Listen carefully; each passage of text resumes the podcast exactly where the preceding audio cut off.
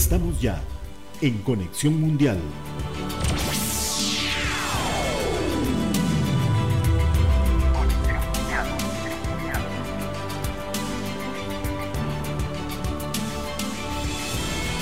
Hola, hola, hola, ¿qué tal? Buenas tardes, bienvenidos a Conexión Mundial, eh, una vez más con mucha información que dar, estamos tratando de dosificar un poco acá con Luis, poniéndonos de acuerdo de, de qué meter y qué no, porque hay demasiado. ¿Cómo estás, Luis? Muy bien, Elke, bienvenida. Gracias. Ya nos hacía mucha falta. Sí, a mí también. Eh, sí, me están dejando afuera unos temas ahí importantes para aprovechar que hay invitados. Eso es invitados de lujo y me están dejando afuera unos temas. Ahí después usted le consulta por, por, por WhatsApp si podemos. Pero, pero bueno, buenas tardes, eh, bienvenidos a todos los que nos acompañan una vez más. Conexión Mundial, viernes 12 de agosto, 6 y un minuto de la tarde. Eh, semana movida, como siempre nos pasa en, en este espacio de informativo. Intenta cubrir un poco lo que sucede en, en una semana, en tiempo semana, de viernes a viernes, lo que sucede en el ámbito internacional. Siempre es demasiada la información y nosotros tratamos de destacar acá lo más importante y darle fuerza también a temas eh, relevantes y diferentes eh, cada semana. Pero antes de tener a nuestros invitados de hoy, vamos a hacer una breve pausa comercial y ya venimos con todo el detalle que tenemos preparado. Continuamos y como lo anunciábamos antes de la pausa comercial, eh, hoy tenemos invitados, invitados muy especiales, amigos de la casa, y con un tema muy importante y muy interesante, de hecho, porque precisamente eh, el domingo pasado fue la posesión eh, del nuevo gobierno de Colombia de Gustavo Petro y con eso muchas noticias han estado generándose durante esta semana.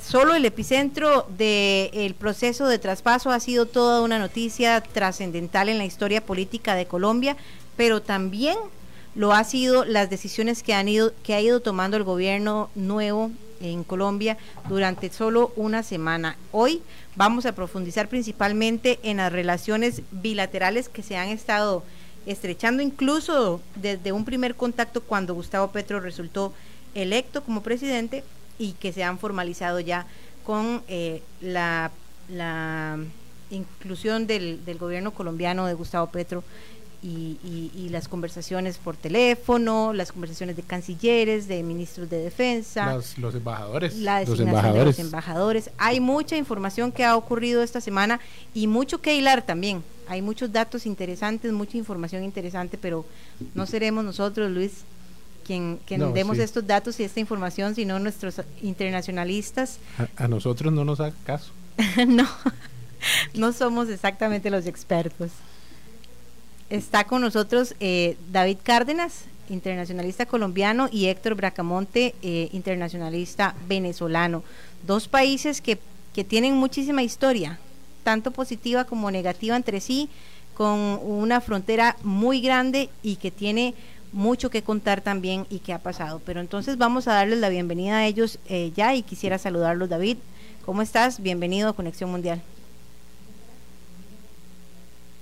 Muy buenas noches a todas y todos. Muchas gracias por la invitación. Qué chévere escucharte de nuevo. Te hacías mucho falta por acá. Muchas gracias. Y saludamos a Héctor también. ¿Cómo estás, Héctor? Muy bien, buenas noches también. Eh, muy agradecido por la oportunidad de estar de nuevo acá y la oportunidad de tener para analizar un tema tan complejo como el, de las relaciones bilaterales entre Colombia y Venezuela. De verdad, muy agradecido. Antes de, de entrar en, la parte bilateral, como lo comentábamos ahorita Luis y yo fuera de micrófonos, quisiéramos un breve resumen, David, de lo que ha sido esta sensación popular, social, eh, política también en, en Colombia desde el pasado domingo cómo estuvo ese momento eh, de la toma de posesión de Gustavo Petro, que además dio muchas razones para comentar. Sí, en definitiva fue como un cambio muy, muy grande frente a las formas en las cuales se venía asumiendo la lógica de lo que es un nuevo gobierno en Colombia. Históricamente siempre hemos tenido en este país una serie de posesiones que son muy protocolarias, sumamente aisladas de la gente, una cosa bastante alejada de el día a día de la gente, ¿no? Sin embargo, este último acto de, posesión del presidente Gustavo Petro fue algo muy distinto. Empezó con una, pues, una gran manifestación popular la ciudad de Bogotá, que se acompañó también con manifestaciones en varias de las principales ciudades del país. Eh, dio mucho de qué hablar, no solo por quien llegaba a la presidencia, sino también por la forma en la que llegó, por cuál fue su primera orden como presidente, eh, por cómo ha venido conformando su gabinete y las decisiones que se han venido tomando en la primera semana. Vemos que esta es una presidencia que ha logrado llegar, digamos, con un fuerte, fuerte apoyo popular. En ese sentido, la intención del gobierno actual es garantizar pues, que ese apoyo se mantenga al máximo tiempo posible antes de que empiecen los, las discusiones más duras que ya pues, se ven venir, en especial la que tiene que ver con la reforma tributaria que fue radicada un día después de la llegada del nuevo gobierno y pues las que vienen, ¿no? Pues porque el presidente ya también ha afirmado que requiere pasar durante el primer año de la legislatura en el Congreso una serie de reformas que son bastante grandes sobre varios temas centrales para el país, como son la reforma agraria, una reforma política, una reforma electoral, y pues todo eso, por supuesto, va a llevar gran parte de la discusión en la opinión pública y lo que se espera de parte de la sociedad civil. Bien, eh, para, para ya ir incluyendo un poco el diálogo en torno a, a, las relaciones diplomáticas, como lo decía Luis, ayer eh, los presidentes de Colombia y Venezuela designaron a su embajador que les representará en el país vecino. Han sido seis años de relaciones congeladas, de relaciones problemáticas, pero no solamente eso, sino también de un incremento muy grande en diferentes situaciones sociales que han venido eh, a perjudicar las relaciones. Es algo que no, que no se cambia de la noche a la mañana, es un trabajo conjunto que se tiene que abordar muy profundo y muy bien. Y eh, con la llegada de Gustavo Petro al gobierno de Colombia, cualquiera diría que eh, en toda la región, en toda América Latina, está predominando la presencia de gobiernos de izquierda. Podría cualquiera pensar que esto es favorable para los países, para un diálogo y para avanzar en, en, conjunto. Sin embargo, no siempre tiene que ser así. Las ideas, aunque sean con una ideología similar, pueden ser muy cambiantes, pero lo que sí leía hoy y que me pareció muy interesante, una frase que dice que la, el pragmatismo se ha apoderado de las relaciones internacionales e incluso el mismo gobierno de Estados Unidos ha dado como su apoyo, su dedo hacia arriba en cuanto a los diálogos que se han estado dando entre Colombia y Venezuela y se ha dicho que hasta Estados Unidos también eh, dialoga con Venezuela en este momento. Ya las cosas han cambiado, han pasado muchos años y todo eh, el tema de ideologías ha evolucionado. ¿Cómo interpretar esto desde la comunidad internacional? ¿Cómo interpretar esto para un país como Venezuela tan desgastado y un Colombia que también ha sido muy afectado, no solamente por su desgaste propio, sino también por el mismo desgaste de su vecino? Tal vez, eh, Héctor, iniciamos eh, con esta etapa, ¿verdad?, de diálogo. ¿Qué, ¿Qué, es necesario? ¿Cuáles son los puntos que creen que se deben de abordar eh, como prioridad en un tema fronterizo que es que trae muchos otros elementos? Bueno, sí, totalmente. Es, algo muy importante y de muchísima relevancia, eh, especialmente lo que comentas sobre el avance de la izquierda en Latinoamérica, eh, porque nos encontramos, y si me lo permiten, empezar eh, desde lo macro para ir poco a poco adentrándonos en, las relaciones bilaterales, y es que nos encontramos en un cambio importante de paradigma que no solamente concierne a las relaciones entre Venezuela y Colombia, como ya, como ya había comentado, sino que involucra a toda Latinoamérica y que es un proceso que viene dándose desde hace algunos años eh, con la vuelta al poder de, Alberto Fernández y Cristina Kirchner a Argentina, luego tendríamos a Manuel López Obrador en México, tendríamos también el ascenso más reciente de Boric en Chile, ahora tenemos el ascenso de Petro en Colombia, y a eso le tendríamos que sumar las expectativas de un posible regreso de Lula Silva a la presidencia de Brasil, ¿no? Y, pero el cambio del paradigma en que les hablo no está sujeto a la presencia de, la izquierda en Latinoamérica, porque si bien podemos recordar, eh, desde los primeros 15 años del siglo, eh, estuvieron muy marcados por lo que conocemos como el socialismo del siglo XXI que tenía a la cabeza a Hugo Chávez y a Fidel Castro, que también, también tenía personajes muy emblemáticos o muy interesantes como Evo Morales, a los Kirchner también, eh, a Correa, entre otros, ¿no? Y que fue un proceso que se vio interrumpido por un corto periodo de tiempo en el que hubo algunos cambios de gobierno eh, debido a la caída de los precios de los commodities y el descontento social, y que fueron gobiernos de centro derecha que especialmente creo que no sabían a lo que se estaban enfrentando, ¿no? Y es que esta nueva izquierda que tenemos en Latinoamérica no precisamente o no necesariamente es igual a la que teníamos eh, denominada como el socialismo del siglo XXI. Eh, y hay un punto de diferencia muy grande.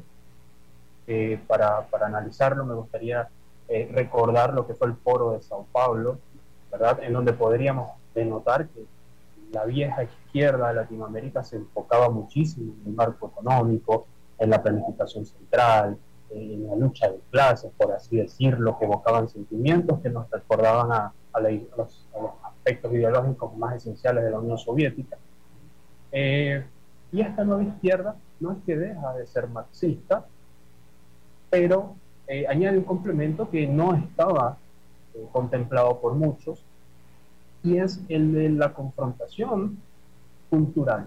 Eh, esta confrontación fue escrita por Antonio Granchi y básicamente él explica que el nuevo campo de acción del socialismo tiene que estar guiado a una lucha cultural, a una transformación cultural, y son justamente los gobiernos eh, nuevos de, de, la nueva izquierda los que más fomentan o los que más promueven este tipo de luchas sociales. Luchas sociales como, como el feminismo, por ejemplo, eh, en algunos casos bastante radical, como en el caso de Argentina, eh, también como el indigenismo, que estuvo presente eh, de forma, digamos, efímera durante el periodo de Evo Morales, también tendríamos aquellos que son relativos a, a los diferentes tipos de orientación sexual, ideología de género, y donde exista prácticamente eh, cualquier sensación de, un grupo minoritario que se vea de alguna manera reprimido por el sistema. Entonces, ese es el cambio de paradigma al que se enfrenta América Latina y el mundo entero, si me permiten decirlo, eh, porque no es la misma izquierda a la que estábamos acostumbrados. Es una izquierda que propone una modificación cultural completa de nuestra sociedad. En, cuanto al caso de, específico de Venezuela, porque dirán, bueno, ¿qué tiene que ver toda esta transformación ideológica eh, con, con, la, con, las relaciones entre Venezuela y Colombia? Y esto tiene que ver muchísimo porque eh, dentro de todo este giro ideológico, el gobierno venezolano piensa que ha encontrado eh, la receta para, o la respuesta para la crisis, o al menos un instrumento para poder combatirla y consolidar su modelo. Y es por eso que, que en los últimos meses hemos visto cómo se desarrollan casi en simultáneo eh, algunos, algunos eventos, por ejemplo, eh, internamente eh, se está trabajando en la creación de zonas económicas especiales, ¿verdad? Que están dirigidas por una superintendencia, que busca, bueno, en resumen, impulsar las exportaciones, atraer la inversión eh, extranjera con incentivos fiscales y aduaneros, reactivar la economía. Pero lo interesante de todo esto es que una de esas zonas especiales eh, se encuentra en la frontera con Colombia, que si bien ya lo, ya lo comentaron, eh, entre ambos países el historial de los últimos años ha sido de, de conflicto, de roce o de fricción diplomática, ahora nos encontramos con un guiño para abrir un mercado binacional, porque esta zona económica se extiende a lo largo de la frontera, específicamente en el estado Táchira, y promete recuperar el volumen económico que existía en 2008, por ejemplo, que era casi 11 mil millones de dólares, y que ahora escasamente si bien no recuerdo, si bien no recuerdo mal, eh, estaba situado en unos 200 millones en el año 2020. Entonces tendríamos un escenario con un potencial de crecimiento económico increíble para ambas naciones. Eh, y con esto cierro la idea. Eh, también tendríamos un evento en el que el presidente Boric y, y el presidente Petro se comprometían a reimpulsar la CELAC, la comunidad andina, a la que Venezuela eventualmente podría estar volviendo, eh, si se consolida un sistema de recuperación, si las alianzas son fructíferas. Y obviamente, bueno, visto desde este punto, eh, podríamos decir que es un panorama netamente positivo, pero por supuesto hay factores exógenos y factores endógenos que, condicionan el resultado de, de estas relaciones, ¿no? tendríamos, ya terminó, eh, tendríamos la capacidad del gobierno, por ejemplo, para controlar la inflación, tendríamos eh, la capacidad para mantener el equilibrio con la posición política, con el descontento social, y tendríamos factores exógenos como em, el tambaleo de Argentina, que está teniendo una inflación altísima, que tiene riesgo país por encima de 3.000 puntos, eh, está el tema de las sanciones internacionales, está el tema del presidente, eh, bueno, del candidato ahora, Lula da Silva, que podría llegar a la presidencia, que bien podría significar también la entrada de una ventana para Venezuela de entrarse en el, en el Mercosur, o bien podría terminar condicionando la evolución de, de estas zonas económicas que se están creando en el país. David, para seguir adentrándonos en esta, en este acercamiento tan trascendente de esta semana, eh, leía otra frase que me gustó mucho y es que aunque las relaciones entre Venezuela y Colombia se congelaron, la vida en la frontera no se detuvo. Y esto también significó algo importante, un impacto muy importante para ambos países. E incluso leía que eh, Hace seis años había tres grupos armados en la zona y ahora hay 16 grupos armados en este, en este periodo, en este lapso. Eso también va a implicar algo muy importante en ese proceso de reunificación, de apertura de fronteras, porque es una lucha no solamente con algunos puntos eh, específicos de ambos países, con lo que se ha roto también entre estas relaciones. Eh, leía que hay eh, cerca de 200 acuerdos bilaterales firmados también en varias materias mucho que abordar, pero también mucho por qué unificar y luchar como países. Y de una vez quisiera también que me menciones, eh, David, porque hay un aporte económico que Colombia podría venir a, a, dar a Venezuela. Pero también hay algo muy importante y es la figura de Nicolás Maduro como mediador, ahora justo que anunciaban y confirmaban el ELN y el gobierno de Colombia que intentan dialogar por un acuerdo de paz. Sí, en efecto, la historia entre Colombia y Venezuela es una historia bastante pues, cercana. Nosotros compartimos no solo la historia de nuestra liberación de la colonia, sino también más de 2.300 kilómetros de frontera. Y creo que eso es un punto inicial fundamental para tener en cuenta. El hecho de que la frontera entre Colombia y Venezuela sea tan grande que los estados latinoamericanos históricamente lo han sido, pues sean tan débiles en el control de sus fronteras, ha hecho que las fronteras de ambos países sean porosas. ¿A qué me refiero con esto? Me refiero a que es muy posible que uno pueda acceder de un país al otro sin necesidad de pasar por un puesto fronterizo debidamente reglamentado. Esto es muy frecuente en la, geografía colombiana y en la geografía de las fronteras en Latinoamérica, especialmente en el caso de Colombia y Venezuela, lo que hemos visto es que por un lado hay una formalidad de lo que es la frontera, una formalidad que se resume en los puestos fronterizos, en los puentes internacionales, y una informalidad de la frontera que tiene que ver más que todo con las relaciones del día a día de una región que está profundamente integrada, pero que se integra no por mecanismos derivados de la acción de un gobierno, sino porque la vida y la gente en la sociedad eh, pues lo ha llevado así durante no solo años, sino decenas y quizás hasta siglos. Entonces allí lo que vemos es que es en principio una situación cultural que ha, que ha fomentado y ha mantenido una suerte de integralidad de lo que es la relación entre ambos países. Dicho esto, pues es importante tener en cuenta que la estrategia que había adoptado el gobierno anterior, el gobierno de Juan Duque, frente al gobierno venezolano, fue un fracaso. Y creo que eso es fundamental para entender por qué ahora estamos hablando de recoger las relaciones y retomar las relaciones. Y es que en un primer momento, después de las acciones que se hicieron con el Grupo de Lima y de todo lo que ocurrió en este proceso extraño de recomposición de los poderes de la Asamblea Nacional y la designación de Guaidó como presidente interino y la eh, identificación de Guaidó como el presidente, mientras que el que tenía el poder de facto al interior del país era Nicolás Maduro, generó una desestabilización también en el plano de lo internacional. Y esa desestabilización se concretizó en esa idea extraña que alguna vez escuchamos al presidente Duque de el cerco diplomático. Entonces, el cerco diplomático era la estrategia por medio de la cual se le iba a rodear a Venezuela de países hostiles al gobierno de Nicolás Maduro para que así se hiciera un, eh, entre comillas, transitorio retorno a la democracia. Esa fue como la, la, intención inicial. Lo que se demuestra hoy en día es que el Grupo de Lima fracasó en su propósito y que el cerco, el cerco diplomático no funcionó. Bajo esta lógica, pues lo que se evidencia es que hay una crisis humanitaria hoy en día en la frontera. Esa crisis humanitaria se puede evidenciar con el hecho de que más de dos millones de venezolanos hoy en día viven en Colombia y esta, el segundo sitio en el que más población vive eh, de venezolanos en Colombia es en la frontera, en la ciudad de Cúcuta, mientras que el 24% de los, de los 2 millones vive en la ciudad de Bogotá, en la capital.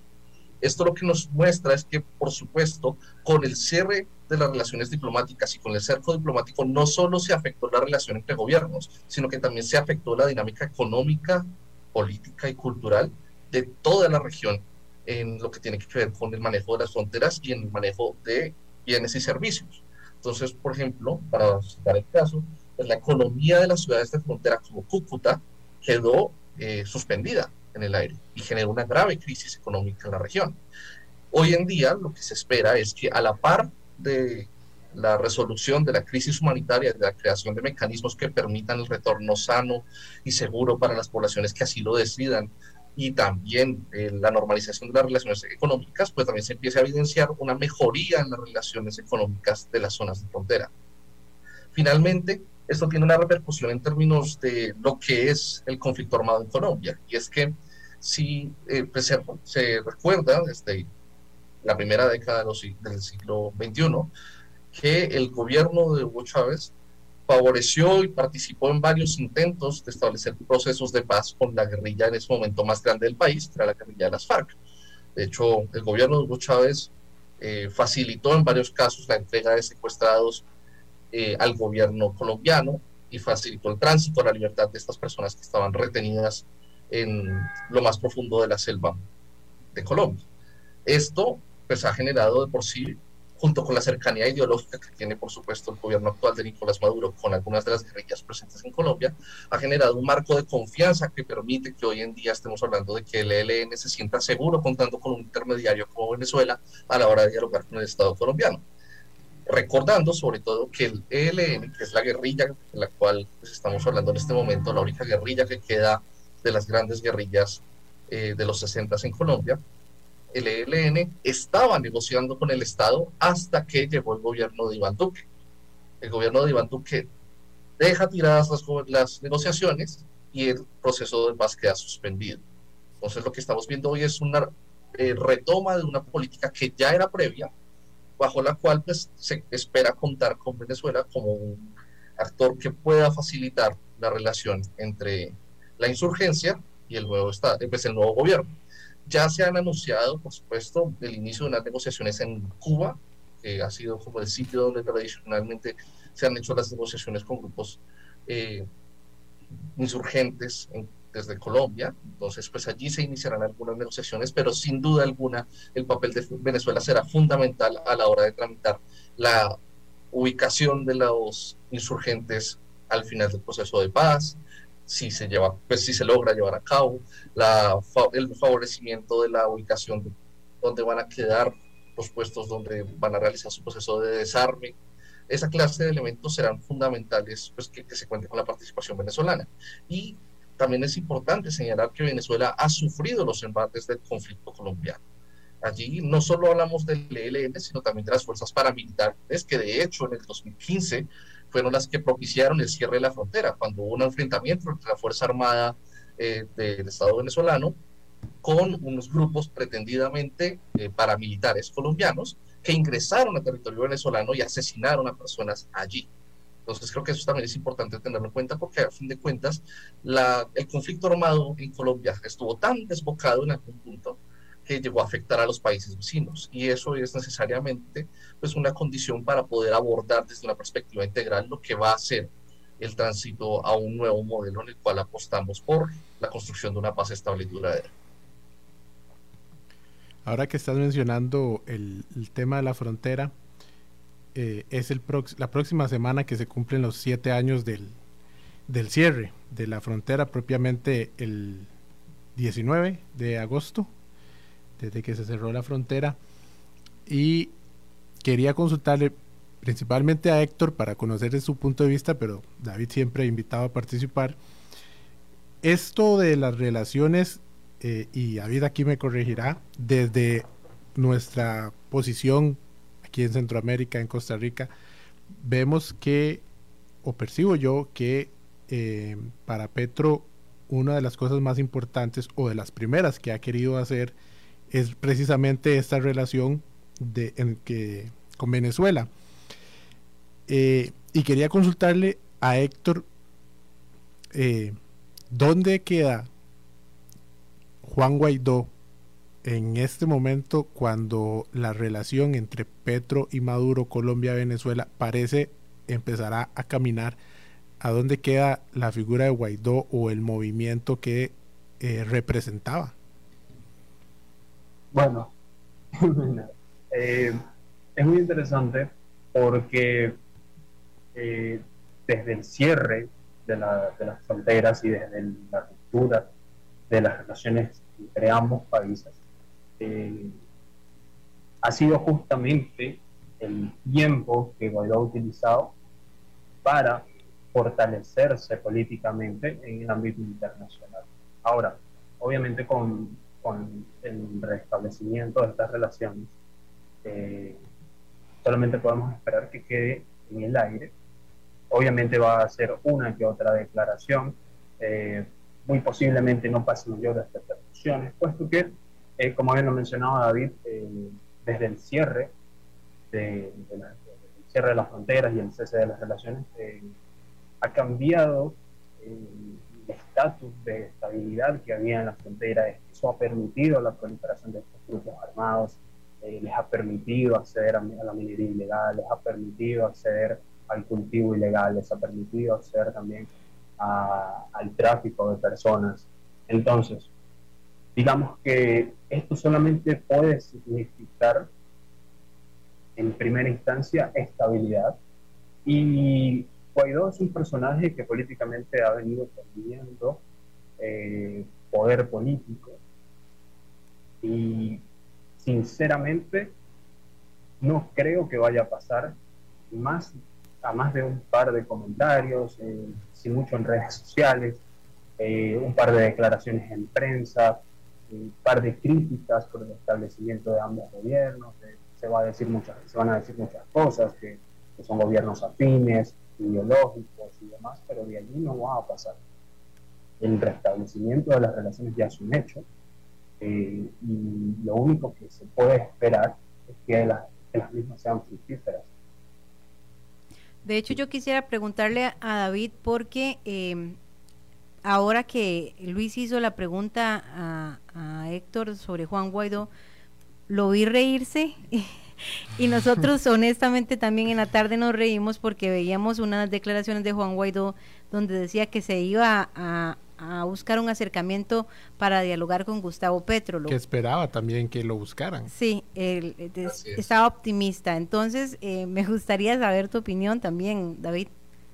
Sí, de hecho, yo me reí en un primer momento porque yo tenía la misma pregunta. Yo, en efecto, también creo que la, la, posición de Guaidó aquí está un poco, pues, inédita en la historia también, pues, pues, porque también es inédito un poco su papel en todo esto, ¿no? Eh, en efecto, Guaidó ha hecho un pronunciamiento diciendo que ha tenido una suerte de conversaciones informales con gente cercana a la esfera presidencial y que espera que en algún momento pueda hablar con Petro.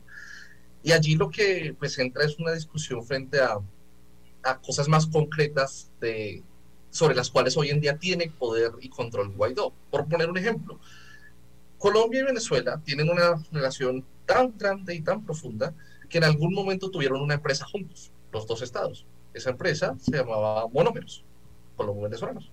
Esta empresa fue vendida a la parte colombiana al gobierno venezolano que en ese momento estaba encabezado por Hugo Chávez y durante todo el periodo, digamos, la finalización del periodo de Chávez y el inicio del periodo Maduro, fue una empresa completamente gobernada por el Estado venezolano, aun cuando tenía pues algunas eh, factorías y plantas en Colombia.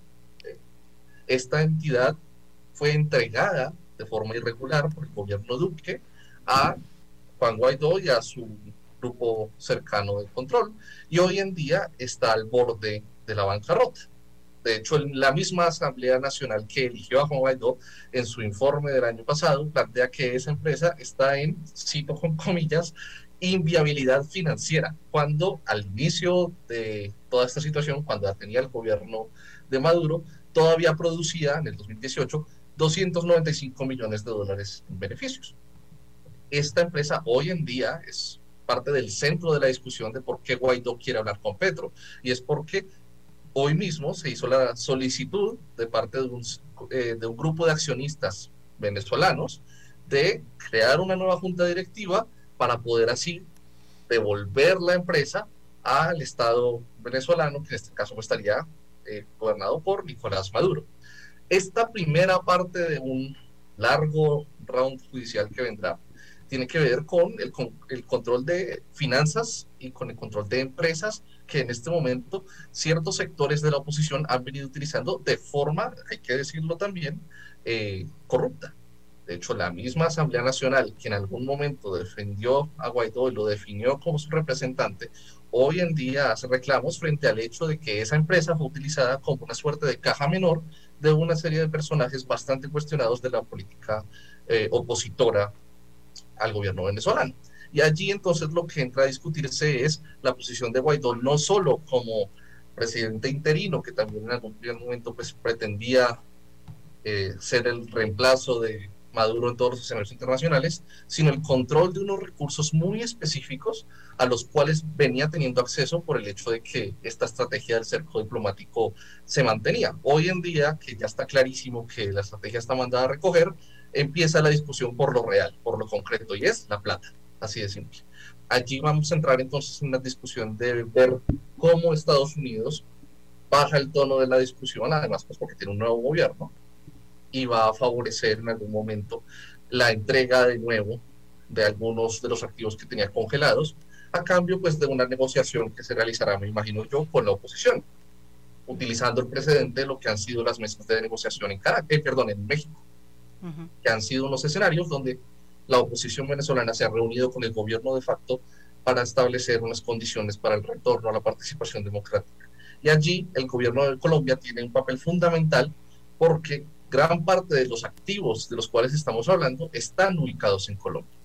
Y eso es eh, muy importante para tenerlo en cuenta en términos de cómo se va a tramitar el acceso a recursos tan valiosos. Vuelvo a decir que esta empresa, Monómeros, es una empresa que produce hoy en día el 37% de fertilizantes eh, que, utiliza, que se utilizan en Colombia. Y en un, en un panorama mundial en el que vemos que el precio de los fertilizantes ha aumentado por la guerra entre Ucrania y Rusia, está clarísimo que es una empresa que hoy en día tiene un eh, papel fundamental para todo el programa agrario que se empiece a hacer, sobre todo teniendo en cuenta que el presidente Petro ya ha dicho que es necesario garantizar un marco de soberanía alimentaria que permita que no se dependa tanto de las importaciones de fertilizantes. De hecho, y para, como para cerrar esta y capitalizar la idea de esta, de esta idea, de, perdón, de esta situación, es tan importante la empresa Monómeros para el gobierno Petro que en el proceso de empalme se definió una mesa solo para trabajar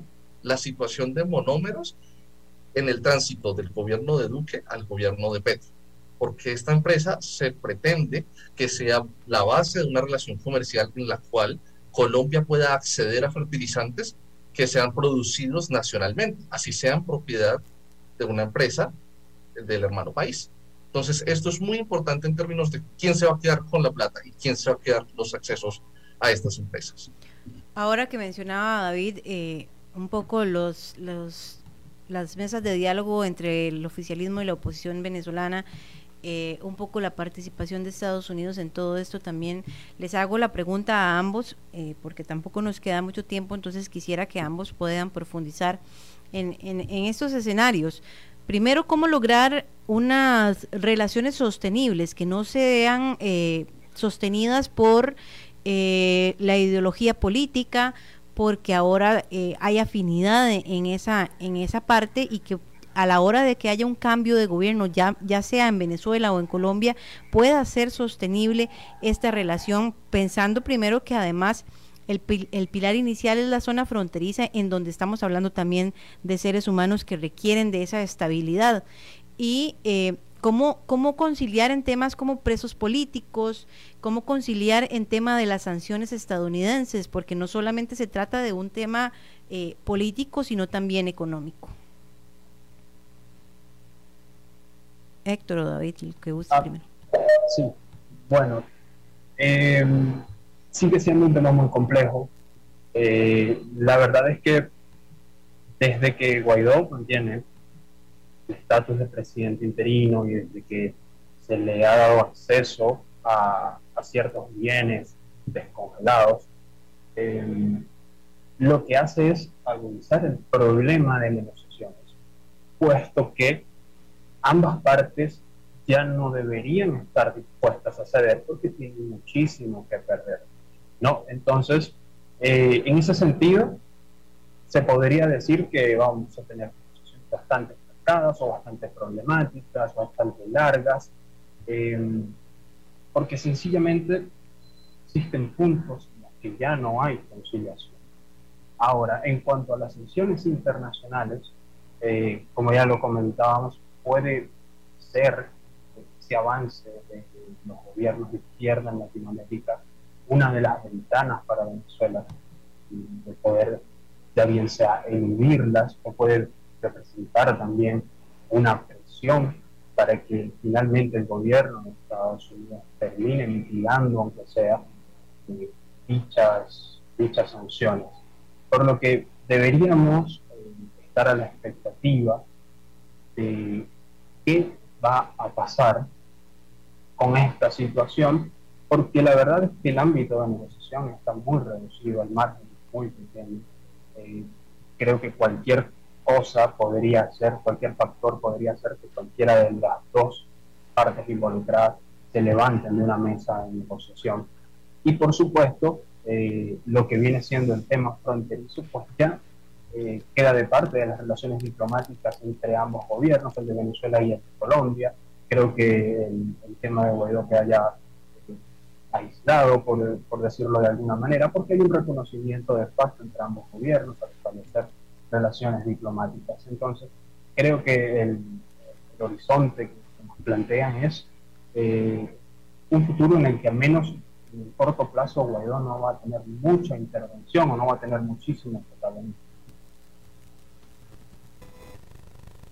David. Yo, yo tengo una posición quizás un poco diferente a la de Héctor en el sentido de plantear tres elementos. En primer lugar, creo que primero que debe hacerse es cesar la intromisión extranjera en los países de América Latina.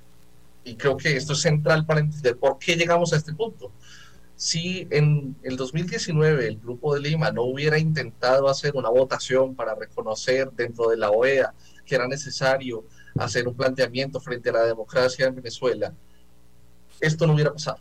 Si, si, eso no hubiera ocurrido, no hubieran existido las dinámicas de cerco eh, diplomático, no se hubiera cerrado la frontera y no se hubiera dañado como la relación armónica que hasta el momento, al menos en el plano de lo comercial, existía.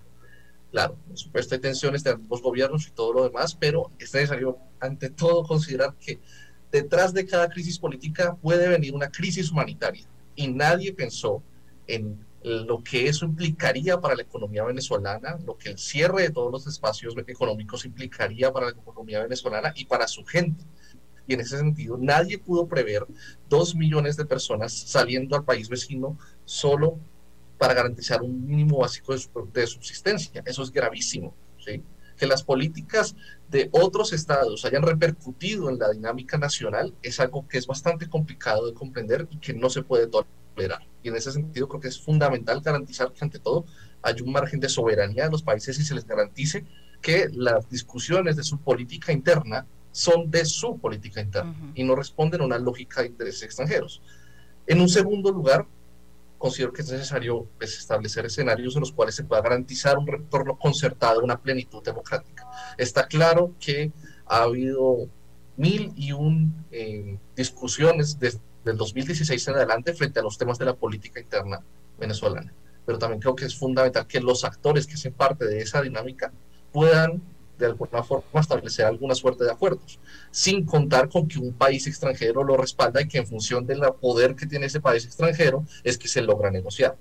Porque si bien es cierto que hay muchas cosas que no se pueden concertar, también es cierto que a final de cuentas, pues el país sigue siendo solo uno. Y allí, pues en el marco de esa identificación de una correlación de fuerzas, se va a tener que negociar, sí o sí. Si la excusa es que a fin de cuentas el otro sector o este sector va a venir a plantear que como me apoya X, Y o Z país, puedo hacer más o menos reclamaciones, pues entonces la disputa va a seguir siendo en términos de la intervención extranjera sobre un país que tiene una soberanía propia. Y finalmente, creo que eh, un papel que debe eh, realizar la comunidad internacional y que sobre todo el caso del gobierno colombiano debe tenerse muy presente es todo lo que tiene que ver con el acompañamiento a Venezuela en el proceso de reconstrucción económica. Y allí creo que es fundamental pues, retomar algunas de las palabras que planteó el presidente Petro en su discurso de apertura, que ustedes ya mencionaron en algún momento. Tienen que ver más que todo con la necesidad de la integración de Sudamérica como un escenario en el cual es posible construir un mercado interno, es posible construir un bloque de poder que pueda negociar de formas más igualitarias y paritarias con otros sectores del mundo y con otros países y en ese sentido, pues hay una invitación también a reconocer que los problemas que hoy en día nos atraviesan no nos atraviesan solo como Colombia o como Venezuela o como Ecuador o como Brasil, sino que nos atraviesan como región. El, por poner un ejemplo, el cambio climático nos atraviesa a todos los que estamos en relación directa con el cuidado y la protección del mundo amazónico. Y en ese sentido no depende de una iniciativa de un solo país, sino del trabajo coordinado de todos los países que hacemos parte de la región, el proteger ese ecosistema. Asimismo, la economía hoy en día está sumamente vinculada entre los diferentes países que hacemos parte de la región. Si Venezuela entra en crisis económica, los resultados de esas crisis se van a evidenciar tanto en Brasil como en Colombia y es necesario que tengamos cuenta, pues de cuenta esa situación.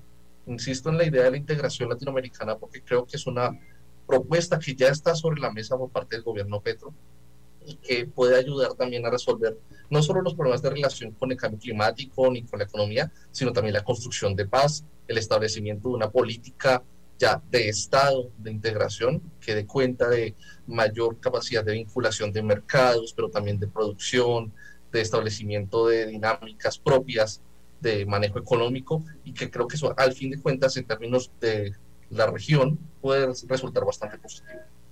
Perfecto. Muchas gracias, eh, David y Héctor. Nos ha vencido el tiempo. Ya tenemos que eh, despedirnos, seguir avanzando, pero como siempre, agradecerles muchísimo por este gran espacio, por estas explicaciones tan profundas que nos ponen en perspectiva. David, muchísimas gracias.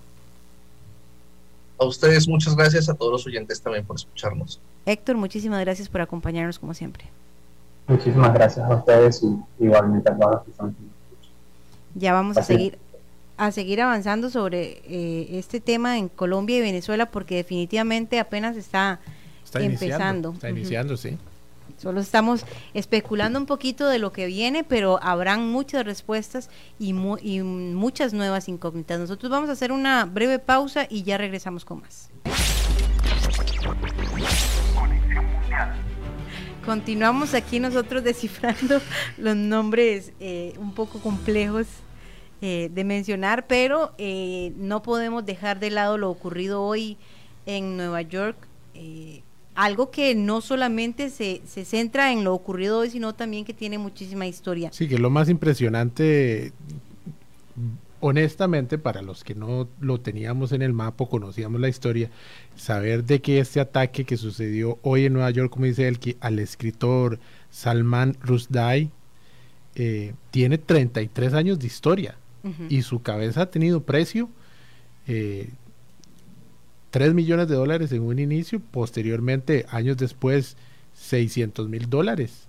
Más adicionales. Eh, este escritor británico de origen indio fue apuñalado hoy mientras estaba dando una conferencia en Nueva York y también salió eh, herido una, una de las personas que estaba acompañándolo a él.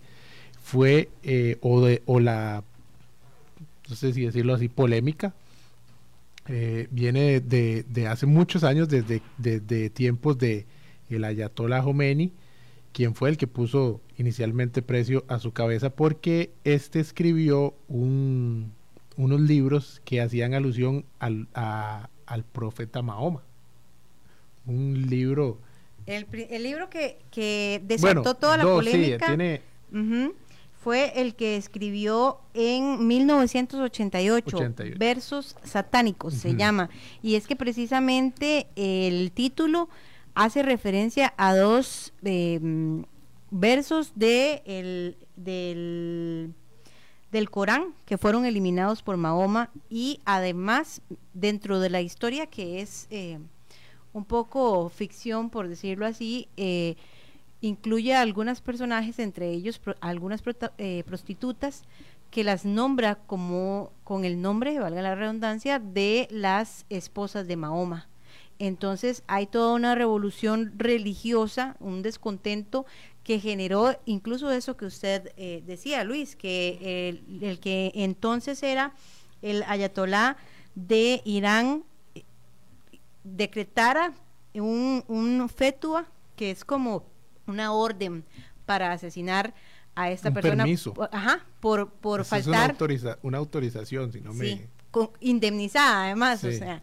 porque se le pagaba a quien lo hiciera. Hay un, hay algo interesante que hablábamos ahora eh, antes del programa y es eh, que no solamente él ha tenido que eh, sufrir las consecuencias de esta obra, que ya él también había salido públicamente a ofrecer una disculpa por la sensibilidad que causó esta obra, sino que también los traductores sufrieron atentados en contra. El traductor japonés fue asesinado con puñaladas y eh, el traductor italiano sufrió un atentado con puñaladas, pero sobrevivió. Ahora es el propio autor quien sufre este atentado hoy en Nueva York, en donde estaba empezando apenas a salir otra vez a la luz Sí. pública un poco tranquilo.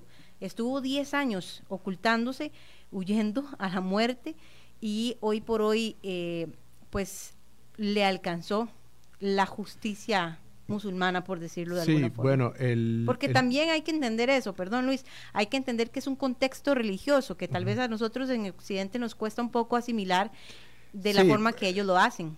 Eh, no, a ver, no creo jamás justificado, No, jamás, jamás, no. jamás de los jamases, eh, pero efectivamente si compartimos, y así es, eh, tiene una motivación religiosa. Y bueno, él fue trasladado en helicóptero a un hospital cercano y fue operado eh, en este en este hospital. Lo que dicen testigos es que se vio como que la puñalada o las puñaladas eh, fueron a nivel del cuello.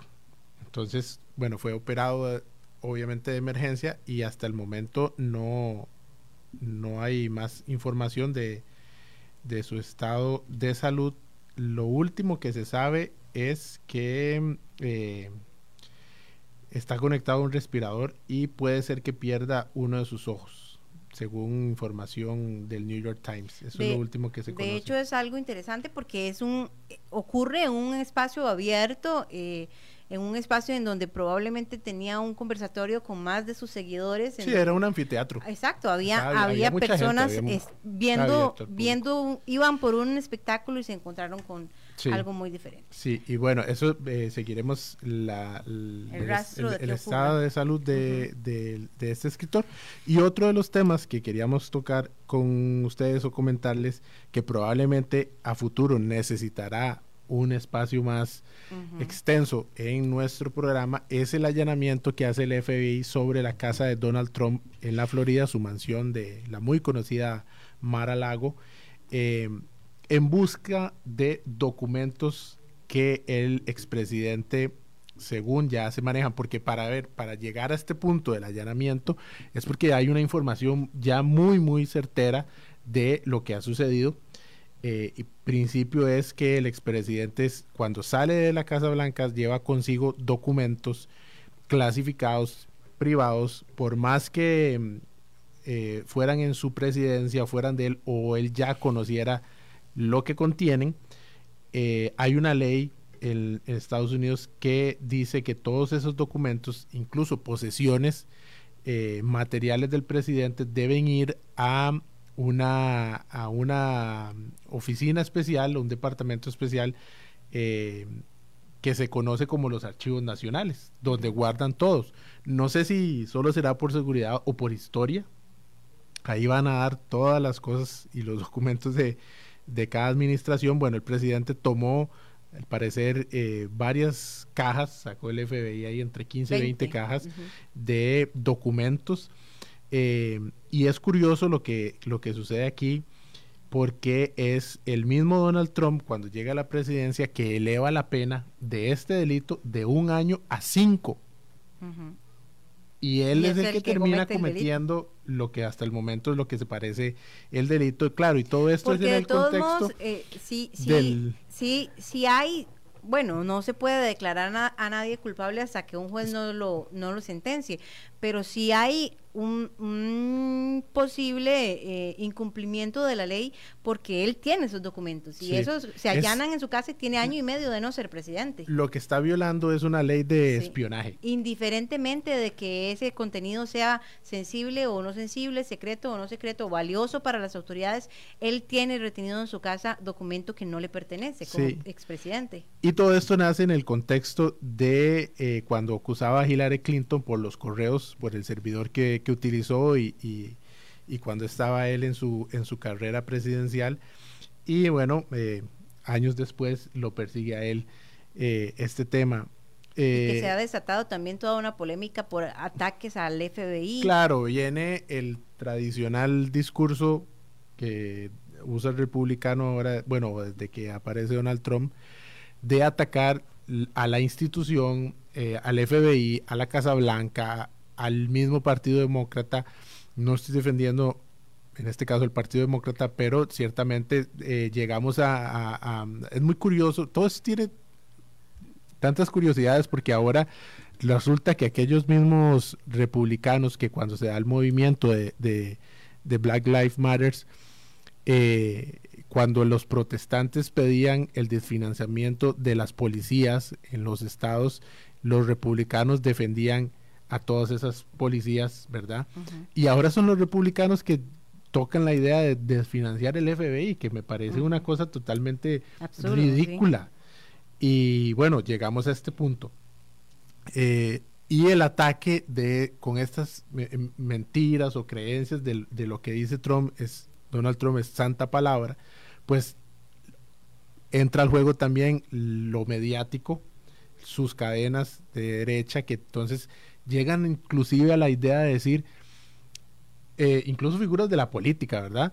Eh, que el FBI entró con, con cajas y con, con, material y que están poniendo evidencia ahí, están poniendo ellos el material de lo y que entonces que lo, lo que sacaron ellos lo pusieron ahí. Entonces, pero Donald Trump no ha desmentido que sí estaba ese material que sacaron porque el FBI le da una lista. No, pero bueno, él comparte la idea de que no sabemos qué pusieron ahí. Sí, pero el FBI dio una lista de todo lo que allanó y se la entregó certificada a los abogados de Donald Trump y ellos no se han referido sobre esa información. Sobre y en la lista está todos los documentos, claro, no dice el documento de tal cosa, no. pero trae clasificados o sea, como clasificado este de alta seguridad y todos estos temas. y lo otro, lo otro sensible y confidencial. Lo otro que es curioso, ya para terminar, porque nos va a ganar el tiempo, es que durante mucho tiempo Donald Trump dijo que aquella persona que se apegaba a la quinta enmienda, que es el derecho a guardar silencio, es porque era culpable, que solo las mafias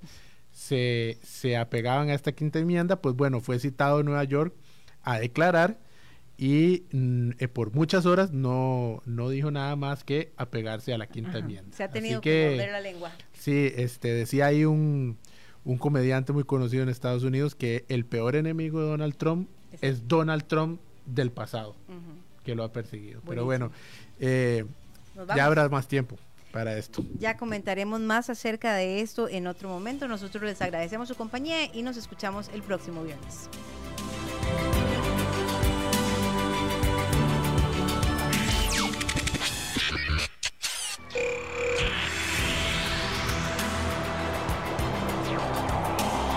Despedimos. Somos Conexión Mundial.